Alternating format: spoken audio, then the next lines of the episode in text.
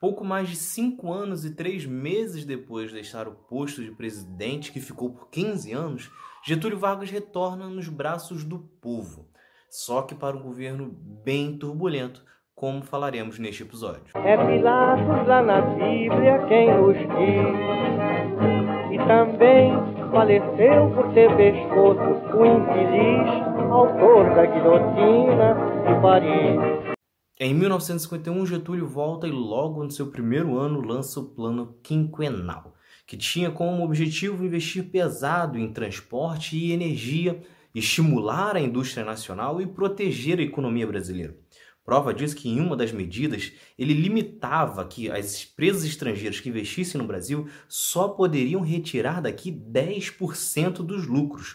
Todo o restante deveria continuar no Brasil. Foi neste período também que Getúlio Vargas bateu de frente com os entreguistas e criou a campanha O Petróleo é Nosso, deixando a Petrobras mais forte e dominante no setor. Só que essas disputas fazem com que Getúlio ganhe mais inimigos, como a elite brasileira, a classe média e alguns setores da mídia, liderados principalmente por Carlos Lacerda.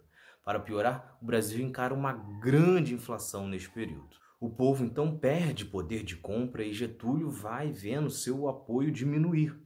Só que aí, seguindo as ideias de João Goulart, Getúlio Vargas simplesmente dobra o salário dos trabalhadores. Isso faz com que ele volte a ser admirado pelas camadas mais pobres, só que odiado pelas camadas mais ricas, os grandes empresários, né, os donos das indústrias, que não queriam pagar esse aumento de salário. Ele então volta a ser mais ainda atacado e principalmente por Carlos Lacerda. E vai ser Lacerda que será determinante para o fim do governo de Getúlio Vargas.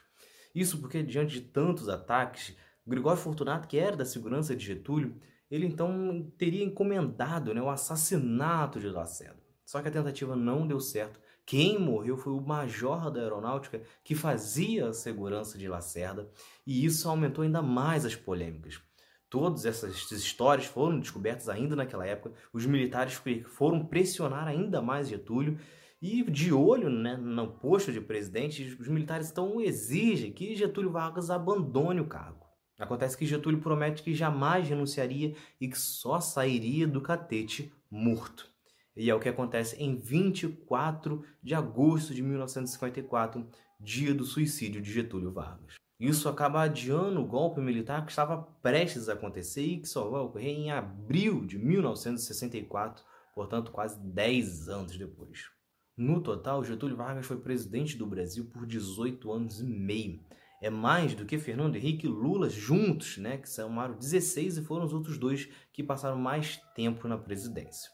Então é isso. Se vocês gostaram, se inscrevam, ativem as notificações, continue acompanhando que tem mais outro lado da história por aí. Valeu!